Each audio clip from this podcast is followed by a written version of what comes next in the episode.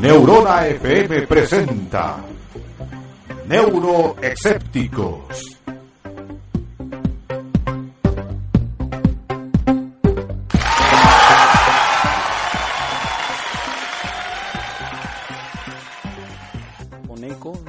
bonito programa del día de hoy. Ahora sí, buenas noches señoras y señores, estamos haciendo aquí un ensayo de lo que puede ser este programa llamado Neuroescéptico en su ya temporada, no, todavía estamos en la primera temporada, yo ya estoy agregando temporada, pero no, su primera temporada, pero ya muchos programas durante el año. Eh, este humilde servidor solamente los presenta porque aquí el conductor, el dueño de este programa es el señor Cristian Sánchez. Cristian, por favor, micrófono tuyo. ¿Qué tal, qué tal, qué tal amigo? Buenas noches, ¿cómo están ustedes? Eh, ¿Cómo le va? ¿Todo bien? Todo bien, fíjate que ya eh, haciendo el último cálculo de los programas que hemos subido a iDocs. ¿Ya? ¿Cuántos vamos ya? 17, 17, programas más o menos. 16, ah, incluyendo el neurodebate, son como 17, 18 programas ya al aire ya. Bien. ¿ah? Y esperemos que este también, que vamos a hacer hoy día, quede también en, en la memoria virtual ¿ah? del internet, porque fíjate que hoy día traigo un par de invitados realmente excepcionales. Ya. Amigos de la Asociación Escéptica de Chile. Ah, los dos. Nuevo miembro también de la Asociación Escéptica, Norberto Salinas, a quien te voy a presentar. Ellos, eh, ambos son están terminando ya su magíster ¿no? de epistemología de la ciencia. Y el tema que vamos a tratar hoy día es el problema de las creencias. ¿ah? Y para eso te traje a estos expertos. Perfecto. A tu, lado derecho tienes ahí a Norberto Salinas, abogado, autor del libro, eh, el famoso libro, Travesía Vulcano un libro que escribió acá mi amigo y que está en estos momentos ya terminando su tesis de magíster eh, en esta área. Ambos también están relacionados con la filosofía de la mente.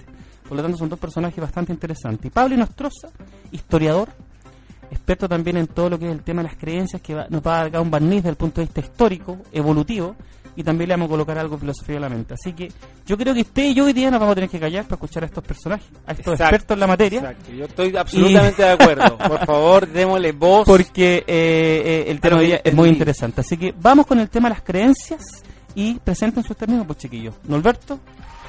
Hola a todos, buenas noches. Soy Norberto Salinas, abogado, escritor, eh, magíster en filosofía de las ciencias, terminando mi tesis. Y mi especialidad es justamente eh, filosofía de la mente. Y dentro de eso estoy trabajando en algo que curiosamente tiene mucho que ver con el nombre de este programa.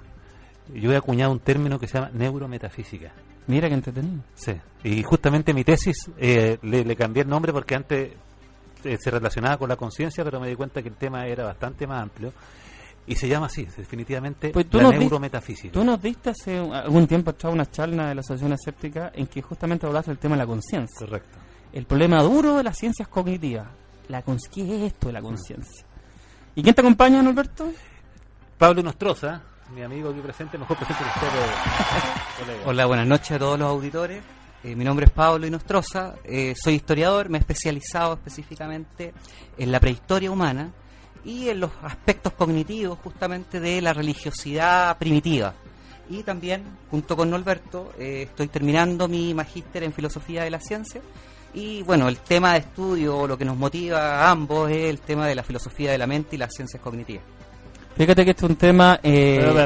pesos pesados lo de día. ¿eh? Claro, como por eso digo que usted y yo. que ya no, estamos. el micrófono, guardemos silencio y escuchemos. Sí, sí, sí. ¿Por qué? ¿Y por qué te los traje? Te los traje justamente porque fíjate que eh, uno de los temas que nosotros, la sociedad escéptica, tratamos frecuentemente y con la que luchamos continuamente es justamente con el tema de las creencias creencias que pueden ser en algún contexto racionales, pero también pueden ser irracionales.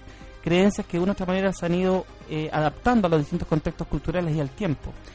Y por eso conocer su historia, conocer eh, de dónde viene es súper atractivo desde un punto de vista evolutivo, desde un punto de vista histórico y también incluir también filosófico, porque todas estas creencias, fíjate, no son inocuas. Cuando alguien dice da lo mismo lo que crea la gente, no, no da lo mismo. Mm. Porque si tú crees que eres Superman, te va a tirar de este décimo piso para abajo y va a terminar hecho bolsa. Mm. Así que no es lo mismo las creencias. Así que dijimos a los expertos que nos empiecen a contar un poco entonces. Pablo, por favor, parte tú con esto de que me imagino que la gente se está preguntando y yo voy a manejar ahora el Twitter, voy a estar acá dedicado a eso. ¿Qué es esto de las creencias? ¿Qué son las creencias? ¿Cómo se relacionan con la historia? ¿Qué tiene que ver la evolución con esto? Y cuéntanos, el micrófono es tuyo, Pablo. Muchas gracias, Cristian. Bueno, normalmente para entender la religión doctrinal que tenemos cierto actualmente, que nos norma moralmente o la mayoría de las personas y para entender los fundamentos, los orígenes de la religión, yo eh, tiendo a hacer una división tripartita entre lo que es la experiencia religiosa o mística, la creencia religiosa en segundo lugar y la práctica religiosa. Entendemos por experiencia religiosa, y un poco siguiendo cierto el nombre de este programa, cualquier tipo de estado alterado de conciencia, lógicamente con bases neurales, que hacen que la persona perciba un fenómeno y lo relacione ¿cierto? a un mundo místico o sobrenatural. La creencia religiosa, que es posterior, es justamente el intento intelectual por parte de chamanes en el mundo primitivo, ¿verdad? Primero, de dar una explicación a este tipo de experiencias privadas, ahí está el tema de los cuales, ¿cierto? En neurociencia, de la subjetividad, dar una explicación, ¿cierto?, a esta experiencia y crear una cosmología. Y en tercer lugar, la práctica religiosa, y que para mí es un tema relevante porque podemos hacer después la relación justamente con el pensamiento científico, en el caso de la religión es una fortificación mediante ritos de la creencia y lógicamente de esta experiencia religiosa. Así como modo anecdótico, eh, uno podría pensar en los indios Sioux. Ellos los bailes que tienen, por ejemplo, el baile del oso, realmente lo que pasa es que el chamán, en su estado alterado de conciencia, ve a este animal, este animal en el fondo le entrega un cierto conocimiento, normalmente medicinal, y puesto que el lenguaje le impide de cierta forma expresar cierto esta experiencia tan privada, el rito justamente lo que hace es reproducir la alucinación del chamán. Y con esto hace que haya un grado de cohesión social. Los demás integrantes de esta sociedad entienden la experiencia y por lo tanto también, y esto es relevante, le dan una importancia al chamán. El chamán es el dueño de la visión sobrenatural y lógicamente también tiene poderes sobrenaturales. Y esto es relevante porque posteriormente el chamán, en sociedades ya más sedentarias, no de cazadores recolectores, va a tomar o, se va a convertir, ya sea en el rey en muchos casos, pero en un hombre de privilegios, en un hombre de gran poder dentro de la tribu, que podríamos denominar, ¿cierto?, las primeras instancias de la dominación, que está muy presente después en religiones llamadas estructuradas. Eh, yo quiero partir mi análisis eh, haciéndole ver una cosa curiosa a todos los auditores. ¿eh? ¿Saben ustedes en qué se parece en esencia un escéptico, un ateo y un creyente? Buena esa, a ver, ¿en qué se parece? En que los tres dudan. La gente no se da cuenta de que si tú crees, como decía muy bien un pensador, Krishnamurti decía, la creencia supone la duda. Porque si tú crees es porque no tienes certeza. Entonces creer siempre va a involucrar duda. Entonces, ¿qué es lo que pasa? Que el creyente, él cree que existe Dios, pero tiene alguna duda siempre presente que le ronda que puede que no exista. Curiosamente, el ateo no cree en Dios, pero también tiene una duda razonable, como lo mismo como lo hemos visto nosotros que lo plantea Richard Dawkins, ¿no es cierto? Que él dice, yo soy, si de 1 a 100, yo soy ateo hasta el 98. Tengo que dejar un 2% de duda. ¿Ah? Y finalmente el escéptico es el que duda. Es en el fondo, si te fijan, los elementos que están tanto en el creyente como en el no creyente y como en el escéptico es el mismo. Es la duda. Entonces, ¿qué es lo que, lo que yo considero que es importante acá? Y que el, los religiosos, a mi juicio, han cometido un tremendo error.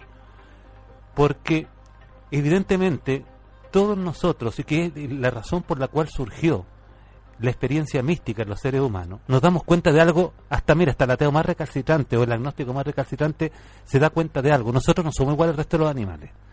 Tenemos algo extraño, algo diferente. Y ese algo diferente es la conciencia humana. De hecho, si ustedes conversan con cualquier científico serio, que, se, que, que es ecuánime, les va a decir que la conciencia realmente es un problema para la ciencia. O sea, es algo que no se puede abordar y que la ciencia curiosamente no pretende abordarlo en la medida que ellos se dan cuenta que la conciencia es un fenómeno no físico, porque lo que hace la ciencia trata con el mundo físico. ¿ya? Entonces perfectamente uno podría darle un respiro a los religiosos, decirles, ¿saben qué más? Estén tranquilos, porque la conciencia, técnicamente, pero en el sentido técnico del término, es sobrenatural. Mira tú. ¿Mm? ¿Por qué sobrenatural? Porque no obedece a las leyes de la entropía, no obedece a las leyes de la termodinámica, no es medible con ningún aparato físico. Sin embargo, todos nosotros sabemos que la tenemos. Justamente el hecho de saber que dentro de este cuerpo material nosotros tenemos una cosa que es no material y que nadie comprende qué es lo que es, es el origen de la experiencia mística. Pero ¿cuál fue el error que cometieron los religiosos? Que trataron de llevar ese principio en los, pelos albores de la humanidad para explicar los fenómenos físicos. Porque de otra manera querían explicarse el mundo, ¿no? Acceder al conocimiento. Porque justamente, fíjate una cosa, ese misticismo, esa, esa, esa capacidad que tiene el ser humano de maravillarse, es que lo, lo que te lleva a explicarse. Fíjate una cosa, los científicos son los nietos de los chamanes y son los hijos de los alquimistas. Porque en el fondo es una cosa humana maravillarte por una cosa extraña que tienes dentro de ti y querer explicar el mundo. Pero claro, ellos partieron con explicaciones que fueron muy obviamente muy burdas, muy infantiles, y que hoy día tienen unos explicadores, por llamarlo de alguna manera, que son mucho mejores que son los científicos actuales. Entonces la pregunta es por qué no se produjo esa natural evolución.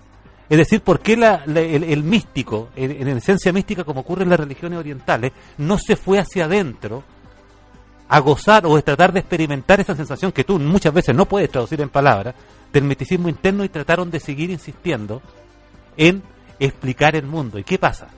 Que cuando salen al mundo, que esa experiencia mística tú la pones en el mundo, la transforma inmediatamente en falsable. Y ahí está la ciencia para dispararte con un francotirador cada vez que asoman la cabeza. Entonces, ¿cuál, es la tragedia para el creyente?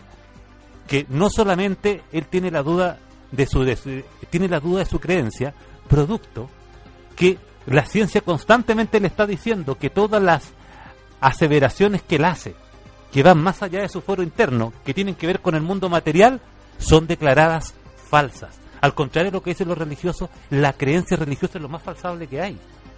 Por ejemplo, si yo te digo, oye, no sé si es verdad, María Virgen subió al cielo en cuerpo y alma.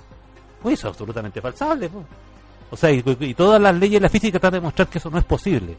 O sea, cuando un tipo te dice, mira, la Tierra tiene 6.000 años, anda allá arriba Baños Morales, recorre por atrás las quebradas, como lo hizo mi amigo Pablo, y, va a encontrar montones de fósiles de trilobites. ¿Cómo te explicas que arriba de la cordillera de los Andes estén fósiles de seres marinos que, según indican las teorías, ¿no es cierto?, geológicas, existieron hace millones de años. Entonces, y, y, por otro lado, tienen los tipos la, la doctrina por fe de sostener que, que, la antigüedad de la especie humana no es superior a la edad del bronce. O sea, todo ese tipo de incompatibilidades que hacen, fíjate cosa curiosa, dañan la fe interna que tienen. O sea, ese misticismo que tienes tú, porque de hecho tú por el hecho de ser escéptico, eres místico, porque te preocupa el tema. Mira cómo me cosa ya, no, Alberto. De místico, ¿ah? Claro. Místicósmico. Todo, todos los ateos, todos los, científicos. Carl Sagan era un místico. Sí. Dawkins es un místico. Y un poeta. Son tipos místicos porque se maravillan ante el cosmos. Esa es la definición que yo daría de O sea que, Alberto, que tú dirías que entre la ciencia y, la mística, que siempre están en duda y, en constante conflicto, son más las cosas que las unen que las que las separan. Y, y ahora le voy a dar la palabra a Pablo para que le explique por qué entonces se mantuvieron, o se han mantenido hasta el día de hoy, explicaciones físicas del mundo que son absurdas, que son las que plantean todas las religiones, porque esto ya no es un tema filosófico. Es de otra naturaleza, ¿no, Pablo? Y a mí me gustaría también que dentro de Pablo lo que nos conté, eh, eh, profundizar un poquito en esto que nos contaste del chamán y esta figura de poder.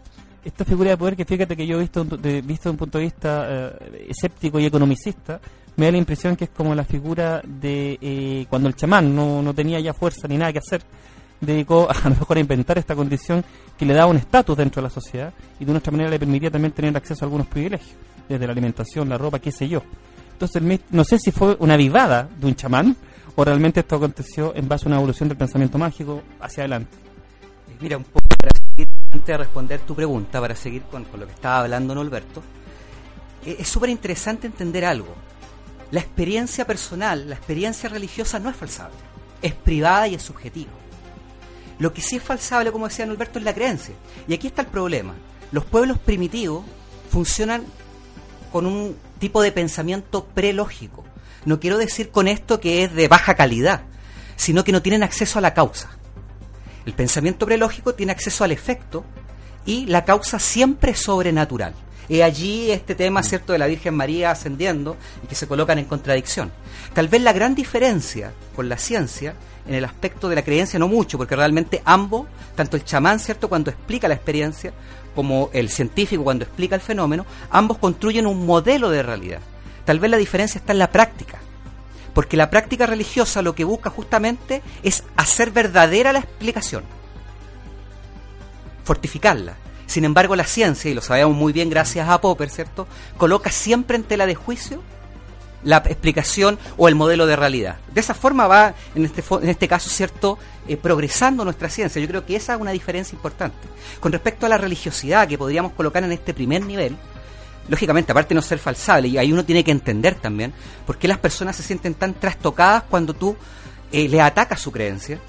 Porque el tema emocional es bien fuerte, nos toca verlo mucho. Exacto, porque la experiencia religiosa es algo muy potente. Imagínate sentir, ¿cierto?, de que tus percepciones cambian, de que tienes un contacto con el todo, de que probablemente en esta experiencia, en este estado alterado de conciencia, te contactas con seres sobrenaturales que te entregan conocimiento. Y lo más extraño es que algunos de estos conocimientos tienen que haber tenido o haber coordinado con la realidad de estos primitivos.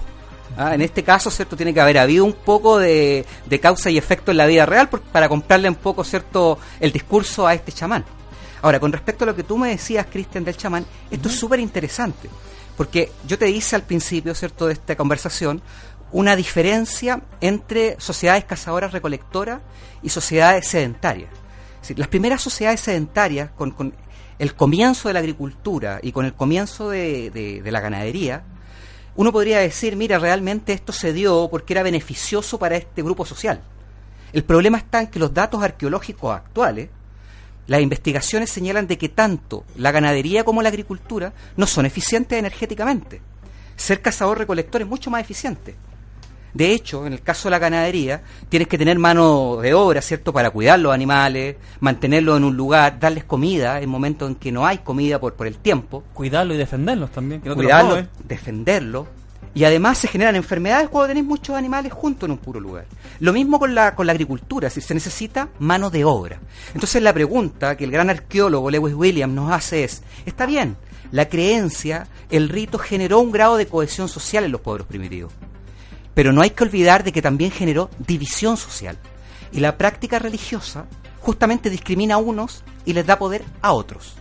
¿Ok? Hace la diferencia inmediata. Exacto. Y lo más importante y la pregunta que yo creo que eh, este arqueólogo se hace y que nadie antes había hecho es, ¿a quién le conviene? Este excedente de la agricultura y de la ganadería, ¿para quién es? Y claramente aquí aparece, ¿cierto?, esta idea del chamán, que después se convertirá en una casta sacerdotal en los, en, los eh, imperios mesoamericanos, incas, etcétera eh, que, ya es posterior lógicamente a la prehistoria humana, pero, pero estos son los inicios, son los orígenes. Entonces, en este sentido, como para darte un, dato de respaldo arqueológico a este hombre de gran poder, son justamente en Covinora, en, Israel, en esta parte del Medio Oriente, se encontraron cráneos envueltos en yeso y tenían incrustadas en los ojos una um, conchita. Y estos cráneos se sacaban post-mortem para utilizarlos en rituales.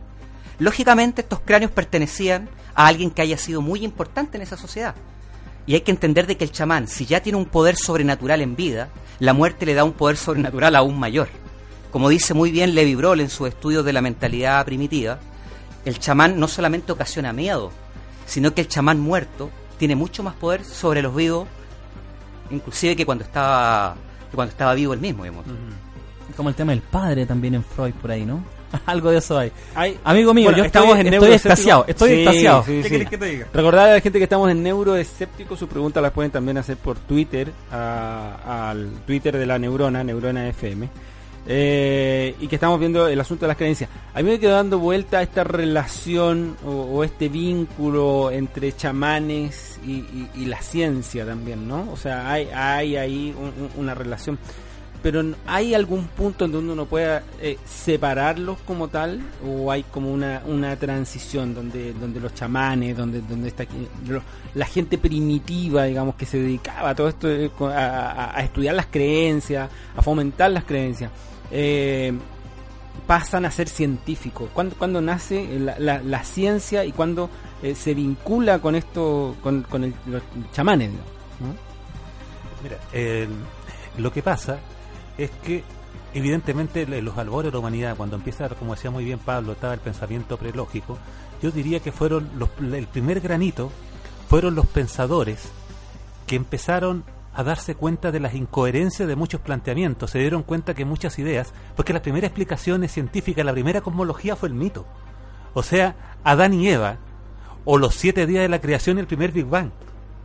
Pero eso siguió a mediante una evolución. Fueron los griegos los que introdujeron el tema de evaluar los razonamientos que yo hago para explicar la realidad.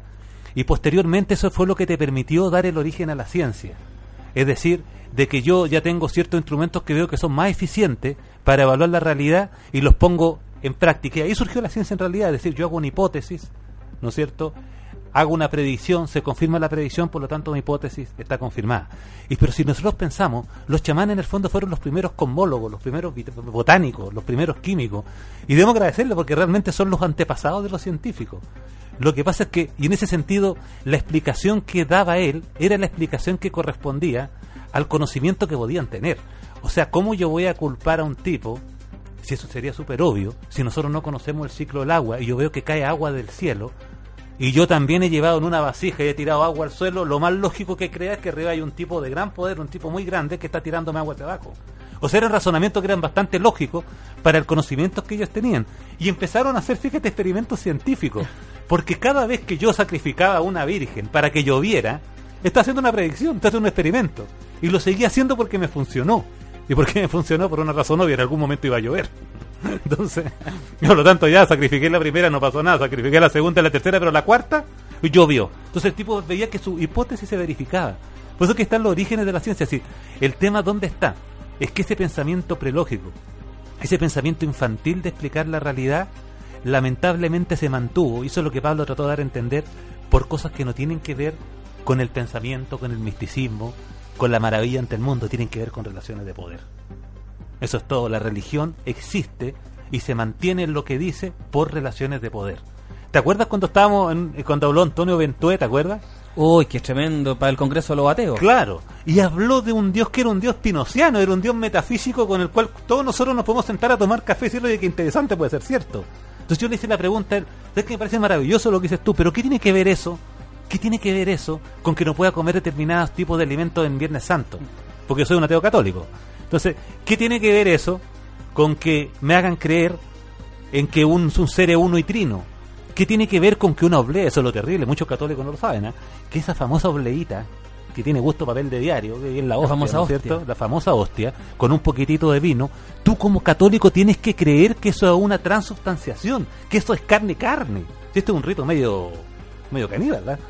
que es carne, carne y lo otro es la sangre de Cristo y es un dogma de fe. Entonces, ¿qué tiene que ver estas ideas que tiene la Iglesia Católica, que son ideas fenomenológicas, ideas muy metafísicas, muy interesantes, no muy distinto a lo que estoy diciendo yo en este minuto, con todos esos rituales? Porque son rituales de dominación. En el fondo es una forma y de algo tiene que ver con lo que dice Pablo entonces, o ahí nos puede, podemos correlacionar con esto de que algo de este rito medio medio de la sangre y de la carne y del medio caníbal, ¿no? Hay algo ahí también en la religión más, más occidentalizada, ¿no? O más claro, evolucionada, si podríamos decirlo El rito lo que busca es coherencia y busca básicamente eso lo terrible de la religión. Como dijo muy bien un pensador, la religión es un racismo cultural. Uh, qué frase, Alberto. Es un racismo cultural. Yo, yo, yo soy católico, tú eres evangélico, tú eres testigo de Jehová, pues y los peores son los ateos. O los agnósticos o los escépticos no se casan con nada, como dicen ellos nosotros. ¿No es cierto? Es un racismo cultural. Yo establezco diferencias y hago una discriminación que tal vez peor que las otras discriminaciones. Por lo tanto, una distinción de poder, nuevamente. Exactamente. Si es un tema de poder, mantener mi grupo de poder porque yo tengo beneficios de ello. ¿Y qué te hace pensar a ti, Alberto, y a ti, Paola, entonces, que dado esta eh, contingencia actual, que nos toca ver a nosotros los escépticos también en la asociación y en constante debate a lo que estamos sometidos, es que eh, justamente esto del pensamiento mágico, esto del rito y estas cosas que uno podría pensar de que estamos hablando de cosas ancestrales, están totalmente vigentes. De hecho, hoy mismo, eh, hace poco tuvimos el famoso Tedeum, mm. ¿no? Donde se vio justamente ritos de ese tipo donde continuamente estamos viendo ahora, bueno, Kike Morandeno trata de ironizar un poco esto, pero seguimos también con estas corrientes de tipo, eh, de, tipo de, de, expresiones, digamos, rituales. Parece ser también de que el rito genera un tipo de coherencia, una coherencia lógica, como ustedes lo dijeron, pero que también satisface una necesidad emocional una, una sensación, veo yo, de la psicología, una sensación de, de, satisfacción o de sentirme como cómodo con algo. Me ha tocado ver, y tú, espero que nos conté hoy día, Norberto, porque Norberto no, no, oye, no es así como tú lo ves ahora. Él y Pablo han sido, eh, eh, no sé si Pablo, pero sé que Norberto, ex pensadores mágicos, que investigaron este tema. ¿A tú, Pablo, también? Y fíjate, déjame contarte, Julio, que ellos no solo investigaron desde el punto de vista teórico. Hay evidencias concretas que nos demuestran que Norberto también y Pablo incluso estuvieron investigando con estados alterados de la conciencia y con ay- ayahuasca y con peyote y con una serie de cosas. Así que un fenómeno... Eso significa, eso significa. ¿Eso eh, significa que son investigadores? Experimentales de primera mano. eh, vamos a tener que tomar algún línea. curso. ¿ah? Yo, yo estaría dispuesto, fíjate, a someterme a cierta, a ciertos rituales, porque estamos hablando de rituales, ¿no? Rituales para ver qué se, qué, qué se siente y poder eh, transmitirle a nuestros auditores qué es lo que. Sin lo embargo, pasa, ¿no? en esa experiencia, Norberto, eh, porque si cualquiera de nosotros, hasta el más escéptico, los escépticos, se somete a una experiencia de ese tipo, de un estado alterado de conciencia con alguna sustancia que ya sabemos que tiene implicancias neurobiológicas, Sí. por lo tanto, a través de una química, de, de- de un cierto eh, eh, eh, elemento, puede ser capaz de, de ser, eh, de, de cambiar mi conciencia. Porque, como tú bien dices, la, la conciencia es el cuento duro de las ciencias cognitivas, no sabemos qué pero sin embargo sé que con determinado producto la altero. Con determinado producto incluso más coloquial, como sería la cerveza que a veces nos sirve acá Julia, o otra cosa más fuerte, tenemos a, a alterar la conciencia. Es decir, de una u otra manera, pese a que tú dijiste que no tiene una base material, o que es un fenómeno un poquito más, si es que te entendí bien, ¿por qué miércoles? ¿O por qué, a pesar de la biología, nosotros afectamos ese elemento que podría ser eh, cualitativo o, sobrenatural? Desde un punto de vista natural. Eh, me explico. Inhibimos o alteramos la conciencia desde lo físico. Por lo tanto, debiera haber alguna correlación que no sé si será inversa. No sé si podría ser una cosa inversa en que la conciencia a lo mejor pudiera relacionarse con un fenómeno físico. Pero por todo el tiempo.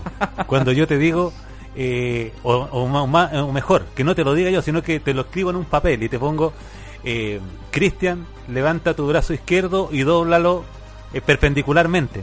Tú estás viendo sencillamente puras abstracciones. Entonces dime cómo esas abstracciones que se están generando dentro de tu cerebro hacen que movilicen tu cuerpo físico. O sea, es por los dos lados. Es el gran misterio de la conciencia, que se llama el problema difícil. ¿Por qué eso que no corresponde a ninguna ley física, que nadie sabe qué es lo que es, puede afectar algo que es obviamente físico como el cuerpo? Y viceversa. O sea, porque incluso es más terrible lo que dices tú, es más mágico. O sea, ¿cómo es posible que una sustancia que emana de plantas, ¿no es cierto?, que es unos preparados extraños, o una cerveza, puede hacer que se altere mi conciencia? O sea, es realmente un tremendo misterio. Entonces, ¿qué es lo que pasa? Tú dijiste una cosa súper interesante. ¿Sabes por qué los creyentes hacen rito? Porque un creyente de verdad sufre mucho. Es una forma de calmar la angustia, de darse cuenta que su creencia, porque el problema del creyente, por eso es que el daño que le hacen. O sea, imagínate un tipo católico, un tipo de ritual, un evangélico que habla solo en la calle. El peso de tipos sufren mucho, porque tienen hipotecada su, tienen hipotecado su misticismo en una serie de ideas sobre la realidad empírica que están demostradamente falsas. Entonces tú con el rito, ¿qué es lo que haces? Calmas esa angustia. Porque el rito tiene la gracia, no te olvides lo, lo que yo le hablaba alguna vez del complejo R, que el rito logra calmar al neocorte, que el neocorte que es el cerebro humano, y, es terrible porque es un crítico absoluto. Entonces es el que te dice, no, estás hablando pura que ese pescado, que podríamos llamarlo como sentido común. ¿Ah? Oye, pero ¿cómo se te ocurre? ¿Cómo se te ocurre que iba a haber una- un diluvio universal? ¿De dónde sacaste tanta agua para que el agua cubriera las montañas? Es ridículo, ¿entendés? Entonces, toda esa idea, ¿cómo se te ocurre, tío? ¿Sabías tú que hay 800 mil millones de insectos? ¿Cómo los metió Noé en el arca? O son puras... Entonces uno se da cuenta de eso absurdo, pero una forma de, de, de matar eso es mediante el rito. Porque el rito tiene la gracia que te hace perder conciencia. Tu conciencia reflexiva baja. Entonces el rito es una forma de calmar y de re- reunificar ¿ah? una, creyen- una creencia que, como te digo, es angustiosa. Podríamos también entonces pensar o decir de que estas creencias son fundamentales en el hecho de que nos permiten sobrevivir. Por último, con la esperanza de que... O tener un mejor vivir, claro. Una necesidad de consuelo quizás. Necesitamos eso. Porque fíjate que la gran población, o sea, lo- los porcentajes nos indican, eh, es creyente en Mm. algún tipo de deidad, en algún tipo de ser sobrenatural. Es decir, el pensamiento racional, ya sabemos, ateo y etcétera, eh, siempre es la minoría en varios tipos de sociedades. Entonces, ¿cómo explica, por qué, se por qué sucede ese fenómeno? ¿Por qué necesitamos urgentemente esta necesidad de consuelo? Esta necesidad de creer en algo y no pensamos de manera racional. ¿Por qué cuesta tanto el pensamiento racional? Eh, Pablo también yo creo que viene, pero te hará una, una cosa que se me ocurrió ahora, pero que importante. Sobre todo yo que soy de formación católica, y todo, lo que que si todos los escépticos ateos somos todos de formación católica, lo cual le habla muy bien de la iglesia católica. Eh, pero tú te puedes dar cuenta de un fenómeno. Fíjate que los católicos hace mucho rato que renunciaron a los mitos del Génesis. O sea, un católico serio sabe que todo el, prácticamente todo el Antiguo Testamento es un, Testamento un chiste, una recolección de cuentos pastoriles de, una época eh, más o menos de la edad del bronce, ¿no es cierto? Más o menos de esa época es. Que serán 5.000, 6.000 años atrás. Y ellos lo tienen súper claro, no tienen ningún problema con Adán y Eva y la serpiente parlante y toda la historia, de que son cuentos. Pero ¿por qué les cuesta tanto renunciar a Jesucristo? Si siento que Jesucristo está bastante demostrado también que es un mito, que nunca existió, ni siquiera los apóstoles existieron. Pero ¿por qué? Eso los complica tanto y el cuento de Adán y Eva no. ¿Qué opinas tú, Pablo? Puede ser que esté porque está más presente en las iglesias, ¿no? O sea, eh, claro, en las iglesias tú encuentras pintura, a veces Adán y Eva y la serpiente y todo el rollo, pero, pero la figura de Cristo, de Jesucristo, está presente ahí, ¿no? Es como, wow, es como a quien tú te diriges de alguna manera, ¿no?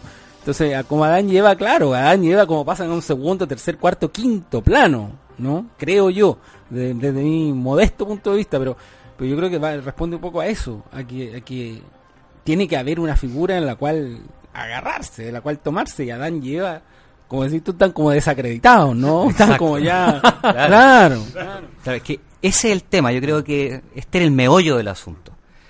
Que Jesucristo, al igual que un chamán, es el portero. Es el portero a la posibilidad de no morir. Eso es relevante porque el miedo a la muerte es el fundamento justamente de la religión, de la creencia religiosa, etcétera.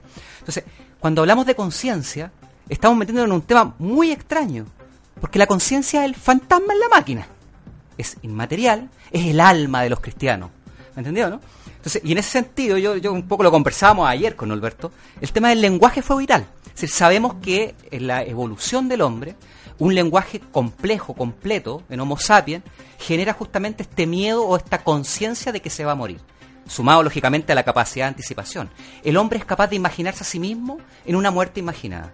Y ante muertes imaginadas, las soluciones son imaginadas. ¿ah? Entonces, en este contexto de la muerte, tiene una lógica en todo caso, porque el yo, aparte de ser sobrenatural, lo percibimos como sobrenatural, está muy ligado al lenguaje. Fíjense, esto, esto es, poco conocido, la gente no piensa en cosas de repente simples del lenguaje. Por ejemplo, cuando yo estoy reflexionando y digo, pucha, que la embarré en hacer esto, ¿a qué le estoy hablando? ¿Por qué lo hago así? Le estoy hablando a un fantasma en la máquina que me está escuchando. Y viceversa, cuando estoy en un problema, digo, ya Pablo, tú puedes, tú puedes el fantasma en la máquina me está apoyando.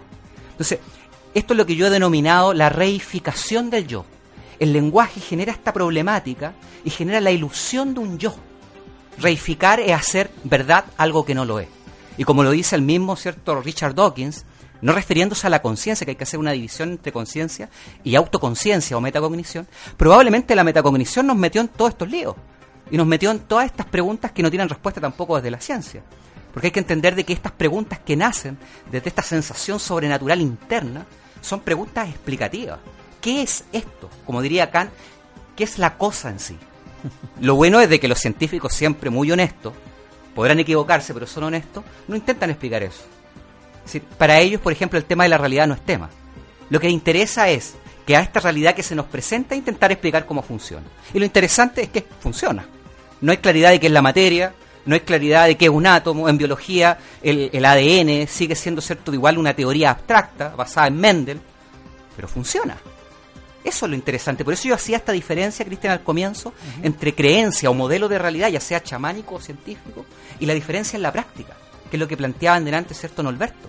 Es la práctica la gran diferencia.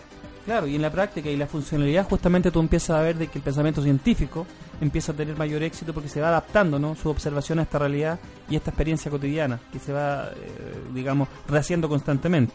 Sin embargo, las otras explicaciones parece ser de que también nos producen efectos, como ustedes bien decían, tremendamente importantes. Porque a pesar de que esas creencias podrían no correlacionarse con la, con, con la realidad aparente, ¿no? O con lo que nos quieren contar, parece ser que las reconstruimos igual de esa manera, porque nos dan consuelo y de hecho uno ve y nos toca ver a nosotros eh, cuando discutimos con alguna persona muy tosúa, sobre todo el mundo de la religión, eh, es que a pesar de la evidencia, eh, son inmunes a la evidencia, son inmunes a este otro forma de pensamiento. Y yo concuerdo contigo, Alberto, lo que tú planteas con Sagan, por ejemplo, con algunos grandes divulgadores de la ciencia, que nosotros admiramos mucho, en que realmente ellos también son unos verdaderos místicos. Yo cuando veo una persona que se asombra, por ejemplo, con todo lo que es esto, la exploración espacial, esto de descubrir nuevos mundos, y uno escucha hablar a una persona así con esa pasión, que tuvimos que un científico de ciencias planetarias que nos hablaba así, uno dice, esta persona realmente es un místico. Mm. Sin embargo, está en esta vereda. Y parece de que estas dos veredas no se encuentran. No hay un punto de unión. A lo mejor es necesario construirlo. Pero no hay un punto de unión entre eh, eh, estas dos explicaciones del mundo. Eso me toca ver. Mm. Y a lo mejor eh, el intento de este programa y de ustedes podría llegar a ser a construir alguna vez ese nexo, este puente entre dos miradas, como decía un libro de Varela por ahí. Podría llegar a lo mejor a ser la conclusión final a entender esto. Una pregunta de nuestros seguidores, ¿ah? porque ya están preguntando. ¿Qué, ¿Cuál sería la diferencia entre lo que están planteando ustedes, si es que la existe, entre la conciencia y la mente? ¿Es lo mismo, distinto? ¿Qué Mira, eh, para, hacerte, para hacerte honesto, se refieren al mismo fenómeno la diferencia que hay entre la conciencia y la mente es que se utiliza más bien el concepto de mente para mostrar al cerebro en su operación propia. ¿ya? Es decir, en su operación inmaterial. Normalmente se utiliza eso para decir mente. O sea, yo tengo el cerebro por un lado y tengo la mente por el otro. Pero la conciencia es un concepto más holístico. La conciencia es el hecho que tú sabes que te das cuenta de que tú eres. Eso podríamos decir que es la conciencia. Por ejemplo, mira, un ameba yo diría que la ameba siente. Un perro siente que es. Pero un ser humano sabe que siente que es. Esa qué gran diferencia, qué gran ah. diferencia, muy buena. Yo tengo una pregunta, ¿qué tan cierto es la teoría de que dicen que lo más complejo, eh, la explicación para las cosas más complejas son muy sencillas? Y que por, porque son tan sencillas, uno a veces muchas veces no las ve o las pasa de largo, o, uno dice, no, esto, puede ser tan, tan, fácil de solucionar, ¿no? Eh, ¿hay, es cierto? ¿Qué opina usted de aquello que...? Eh, mira, eh, voy a contar una experiencia personal justamente con Alberto, porque nosotros como pensadores mágicos, ¿ah? que pasamos las de Kiko y Caco, como dice normalmente uno, ¿cierto? Siempre tuvimos una pregunta, y esto tiene que ver con lo que estás diciendo tú, una pregunta mal hecha. ¿Quién soy yo? La gran pregunta mística. ¿Quién soy yo? Responder esa pregunta es muy complejo. Parece que es inaccesible. Y en un momento dado nos dimos cuenta que es la pregunta la que está mal hecha. Los problemas son complejos porque las preguntas están mal expresadas.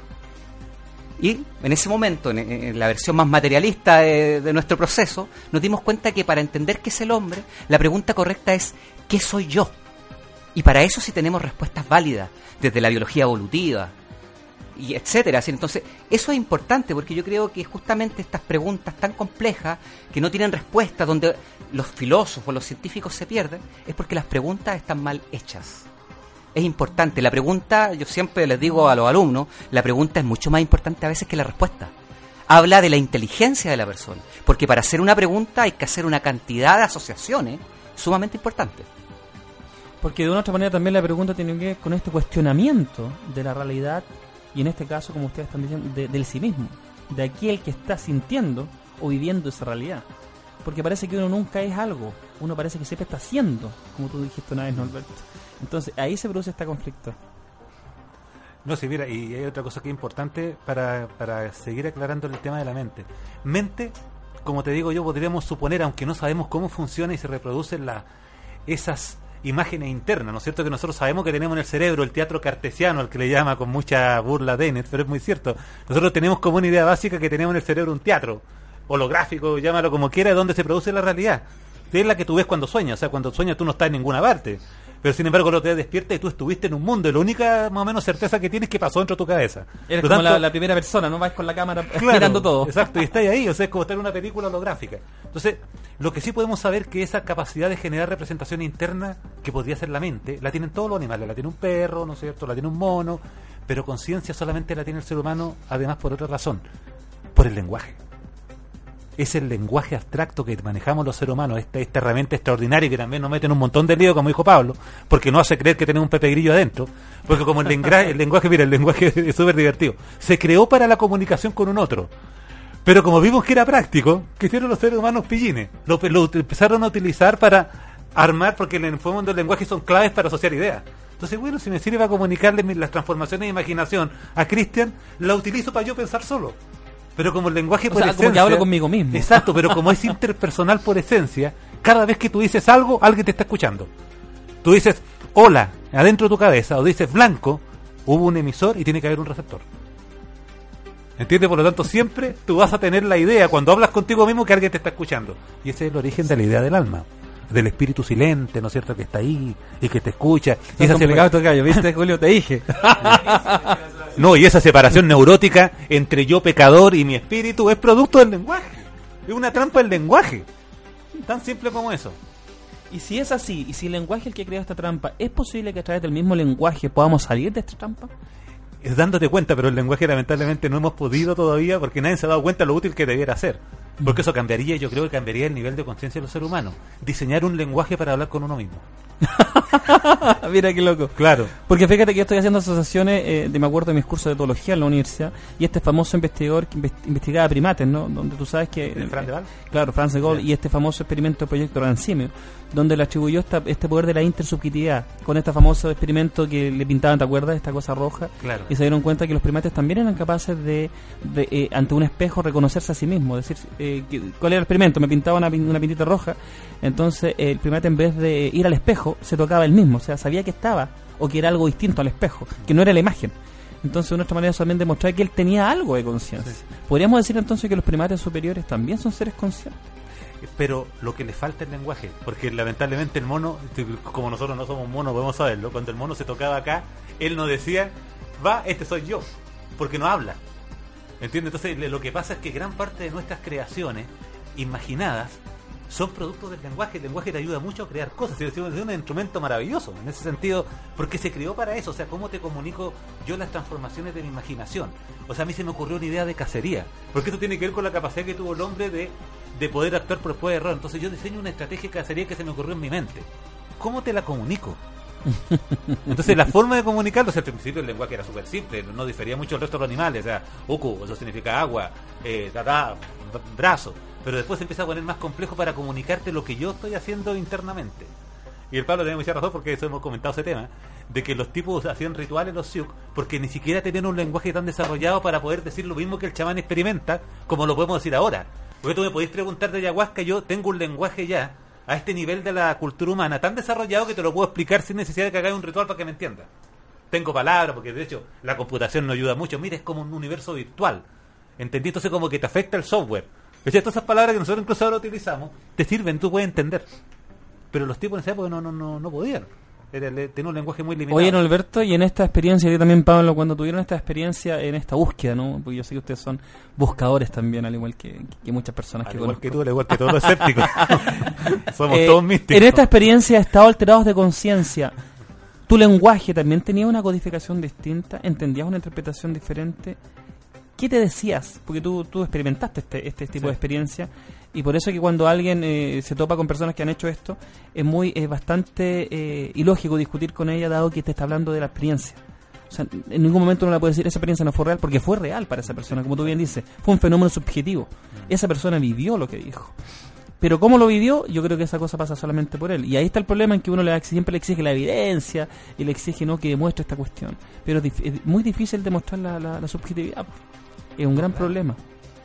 Sí, y, sabes que yo pienso que un error que ha cometido de repente tal vez la, la, ciencia, por culpa, a mi juicio, de la, de la religión, porque se ha, se ha declarado a pesar de todo como la dueña de la introspección. En el sentido que nosotros no hemos desarrollado un sistema para tratar con la subjetividad. Porque la subjetividad es importante. O sea, si yo te digo, eh, tú me decís, no, no, pero resulta que todo puede ser objetividad, sí, tú me decís, estás enamorado.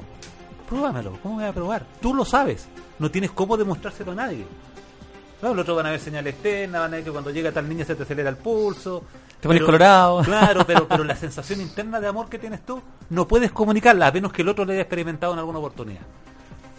¿Entiendes? Sí, un poco, un poco tiene que ver con eso. Entonces nosotros tenemos dentro de la, de la ciencia misma un ramo pendiente con la subjetividad, con la introspección, cómo tratar con ella.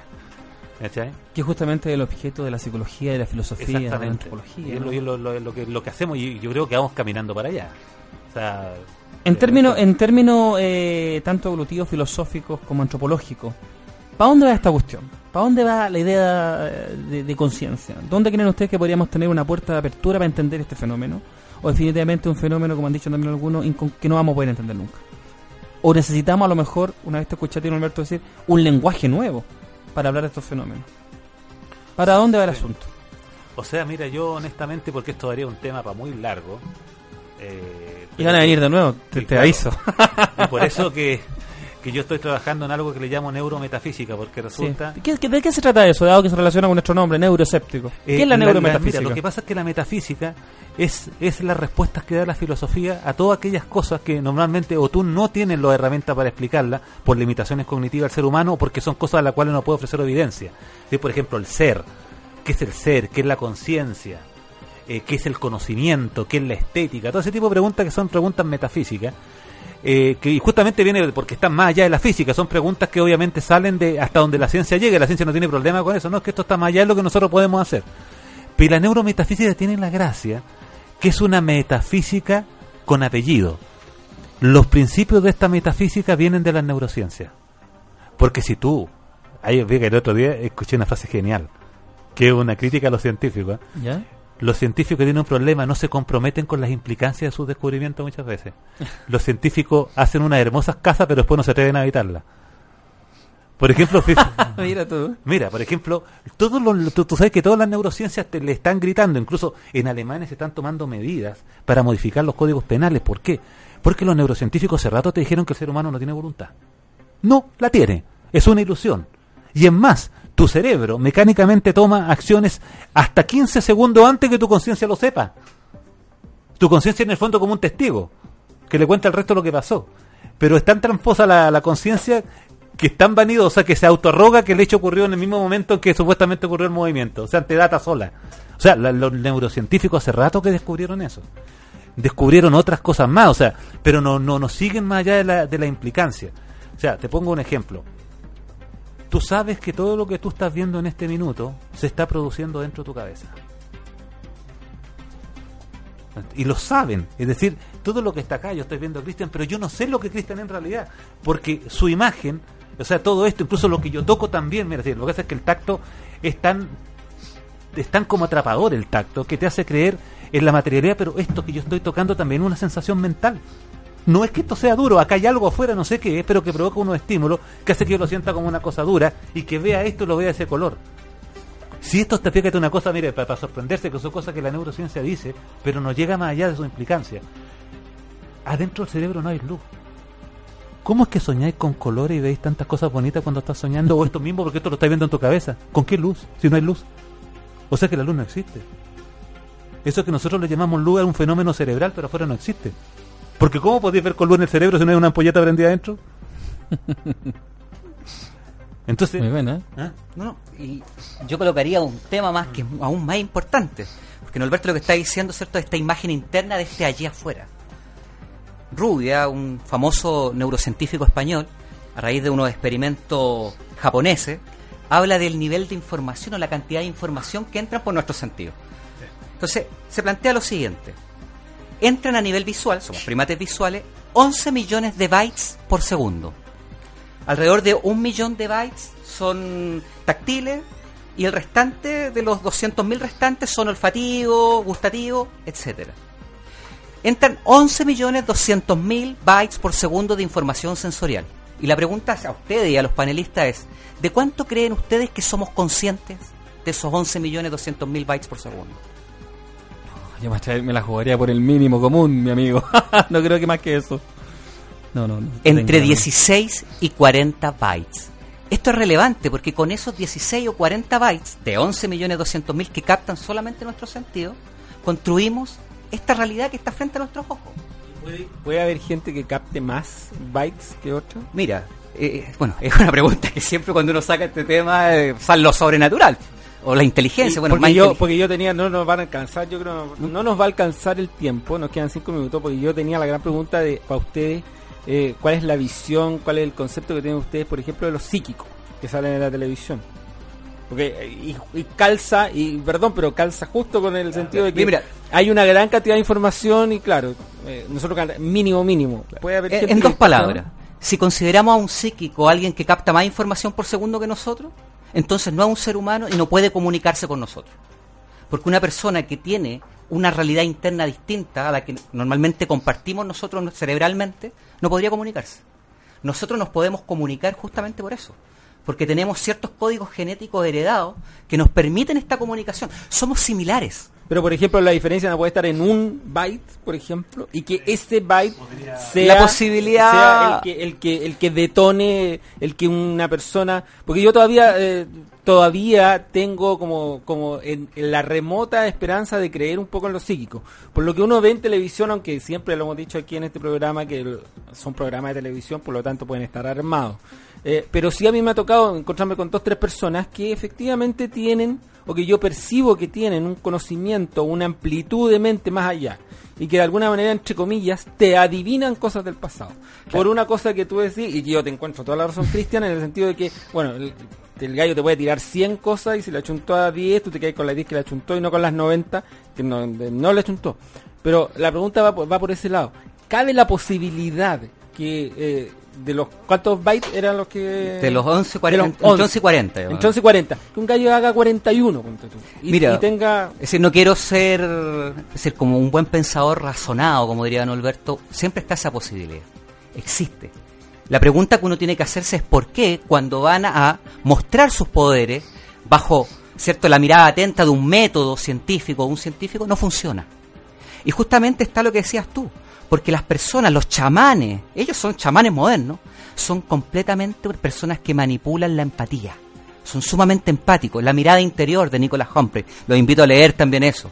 Es decir, son capaces de leer, de leer gestos, de leer palabras, porque son empáticos. Y desde ahí generan una lectura en frío, que está también muy trabajada en psicología.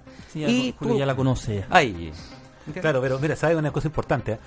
Eh, Pablo se refiere a algo que, que, que, tenemos que tener presente. Claro, puede haber gente que tenga más de 25 bytes o que tenga 50 bytes, pero nosotros en nuestros métodos científicos, en nuestros métodos de corroboración, estamos todos seteados, suponte, a 30 bytes. Y nuestros sistemas están seteados a 30 bytes. Entonces no podríamos tener herramientas para darnos cuenta. Pero una vez con, con Lucho Cárdenas, estábamos conversando que es de la asociación escéptico, y llegamos a una conclusión súper buena que me dijo, mira, si el problema, mira lo que dijo Lucho, dijo, no es que los psíquicos no existan, lo que pasa es que no es sistemáticamente probable. Entonces cuando tú no puedes, ¿cómo tratas científicamente con un proceso caótico? Entonces, por ejemplo, es que de repente le resulta, de repente no, de repente le resulta, de repente no. En cambio, el experimento científico, si tú tienes las condiciones controladas, siempre te va a funcionar. Y por eso que tú puedes sacar predicciones. Volvemos a la idea de la funcionalidad que planteaste claro. al principio. Y es más, si te falla el experimento, sabes por qué falló. ¿Entiendes? Que por ejemplo la, la vieja cuestión del control remoto. Tú lo apretas, se prende la tele. Lo apretas, se prende la tele. De repente no se prende más. Falló la pila. ¿Cambia la pila? Sí. ¿Entiende o no? De repente esta no es la pila, ya. Ah, se cortó un cable. Arregla el cable y sigue funcionando. El psíquico no puede hacer eso.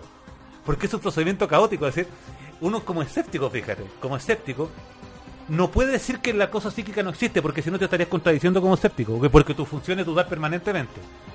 Entonces uno tiene que buscar coherencias temporales, de acuerdo a los datos que tiene. Y la, y la coherencia que nosotros tenemos respecto a lo psíquico, a la posibilidad del fenómeno psíquico, es que es tan caótico, tan poco sistemático, tan poco demostrable, que para la ciencia es prácticamente lo mismo que el azar. Ese es el drama de, de, de, del, del fenómeno psíquico. Yo pienso, Julio, que este capítulo no lo tenemos que dejar hasta acá. Si me atreví, me, me, permíteme dar una, claro. ¿Podrían venir la próxima semana y poder terminar este tema? Porque realmente ha sido asombroso. La hora se nos ha pasado, pero yo diría que más que volando. Ha pasado a, a, nive, a, a, a nivel luz. No, realmente se pasó el tiempo volando. Y eso, y eso pasa cuando los programas son muy entretenidos. Es demasiado entretenido. Uno se mete en el, se mete, se mete. Ah, una pregunta. Mire, bueno, démosle la oportunidad que yo se pregunte. Eh, el dueño de la radio. Porque hay toda una historia correlacionada con el tema de la muerte y el universo que después Norberto nos puede desarrollar y es muy entretenido. Yo quiero hacer una pregunta sobre los bytes. ¿Cómo se mide la cantidad de datos que pasan y por qué 11 millones de bytes? Son 11 megas. O sea, es menos del 10% de un CD. Y, un, por ejemplo, un CD de audio, nosotros lo escuchamos a 128 kilo, kilobytes por segundo. Mira, no manejo realmente el dato técnico, pero sí, lógicamente, el hecho de esta mirada cognitiva computacionalista que en Japón, porque el experimento es japonés, uh -huh. debe haber influido para tomar justamente el concepto de bytes y aplicarlo al experimento. Ahora, no tengo acceso realmente al experimento real, solamente al resultado. Y bajo ¿no? la perspectiva de que todo lo que estamos entendiendo por realidad es información. Claro, información que entra a través de los sentidos. Exactamente. ¿Fija?